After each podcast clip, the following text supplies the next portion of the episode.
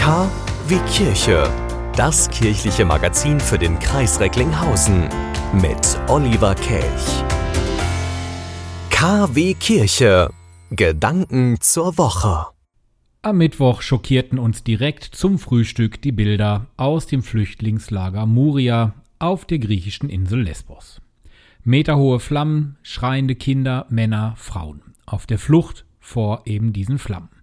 Und nun verfolgt die ganze Welt mit, wie Deutschland, wie Europa, ja, wie die ganze Welt seit fünf Jahren zuschaut. Nicht bei dem Feuer, aber bei den zuvor bekannten Problemen.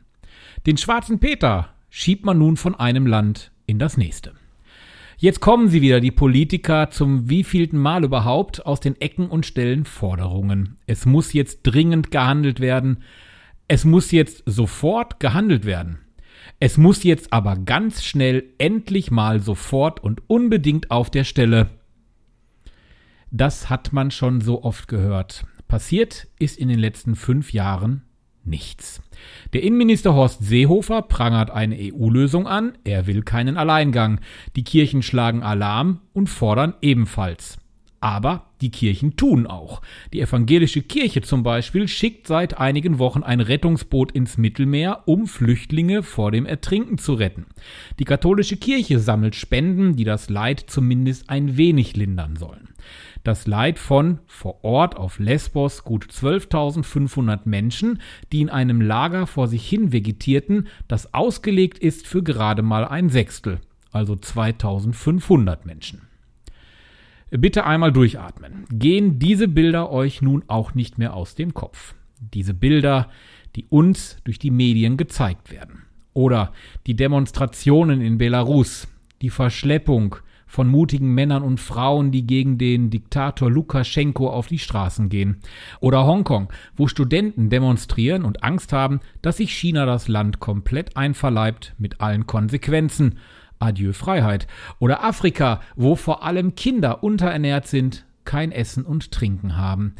Indien, wo wir sehen, wie Millionen von Menschen versuchen, mit dem Coronavirus klarzukommen und es irgendwie nicht schaffen. Oder, ach, die Liste, die ist lang. Und wer macht diese Bilder? Wer liefert diese Töne? Das sind Journalisten. In Europa können diese eigentlich gut und frei arbeiten, müssen keine Angst vor Repressalien haben. Wir machen da vielleicht in Europa aber mal einen Bogen um Polen, denn dort versucht ja die Regierung auch, die freie Presse einzuschränken. Und dann gibt es ja noch so Länder wie Russland. Dort als Journalist zu arbeiten ist wahrscheinlich kein Zuckerschlecken. Man lebt bei jedem Dreh, bei jeder Berichterstattung mit der Angst, verhaftet zu werden. Verhaftet zu werden, weil man die Wahrheit bekannt machen möchte. Und auch die USA mit ihrem Showmaster als Präsidenten ist nicht mehr gerne gesehen bei vielen Redakteuren. Die Presse, die angeblich Fake News verbreitet, will der President of the United States bei Pressekonferenzen nicht mehr sehen. Und wenn ein Journalist etwa darüber berichtet, dass Trump die US-Gefallenen angeblich als Verlierer bezeichnet hat, verlangt eben dieser Präsident von dem Sender Fox News, dass die Journalistin entlassen werden soll. Das alles sind Zustände, die es nicht erst seit heute gibt. 1967 hat der damalige Papst Paul VI. die sogenannte Kollekte der Massenmedien eingeführt. Immer am zweiten Sonntag im September, also an diesem Wochenende, sammeln die Gemeinden in den deutschen Diözesen eben für diese Massenmedien für die Kameraleute, Redakteure, Journalisten, Fotografen, Moderatoren, also alle, die Medien machen. Auch wir hier von KW Kirche machen Medien. Dieser Podcast ist ein Medium. Journalismus, offene und freie Berichterstattung ist wichtig. Wichtiger denn je. Gerade in den heutigen Zeiten, wo Corona-Leugner unter uns weilen, rechtes Gedankengut immer mehr sprießt und in den sozialen Medien schnell eine Diskussion in Hass umschlägt, ist es richtig wichtig, einmal im Jahr dieser Menschen zu gedenken. Menschen, die wahre Geschichten erzählen. Wahre Geschichten wie die in der Bibel. Papst Franziskus schreibt in seiner Botschaft zum 54. Welttag der Kommunikationsmittel, ich zitiere, die Heilige Schrift ist eine Geschichte aus Geschichten. Wie vielen Ereignissen, Völkern und Personen begegnen wir in ihr. Sie zeigt uns von Anfang an einen Gott, der Schöpfer und zugleich Erzähler ist. Gott erzählt uns durch die Gelehrten seine Geschichten. Ihn hat niemand daran gehindert.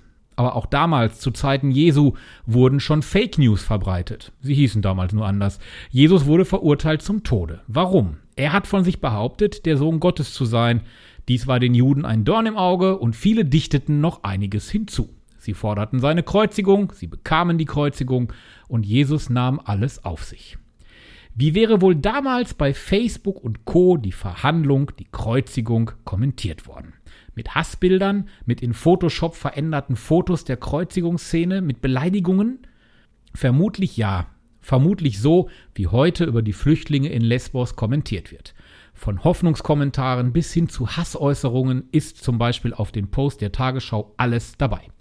Und es ist auch zu befürchten, dass sich das, wenn es sich schon in den letzten 2000 Jahren so entwickelt hat, in den kommenden 2000 Jahren nicht ändern, nein, sogar noch verschlimmern wird. In den Sprüchen der Bibel findet sich der Spruch 2911. Der trifft es irgendwie ganz genau auf den Kopf. Nur ein Dummkopf lässt seinen Zorn freien Lauf, ein Verständiger hält seinen Unmut zurück. Und genau deswegen ist die offene, ehrliche Arbeit der Journalistinnen und Journalisten, dieses Handwerk, einfach so wichtig. Freie Presse ist wichtig, unterstützen wir diese mit der heutigen Kollekte zum Welttag der Kommunikationsmittel. Sie wünschen tagesaktuelle christliche Nachrichten, das tägliche Evangelium oder möchten sich über unsere kommenden Themen informieren? Dann schauen Sie auf unserer Webseite vorbei www.kwkirche.de. Übrigens, Sie finden uns auch auf Facebook, Twitter und Instagram.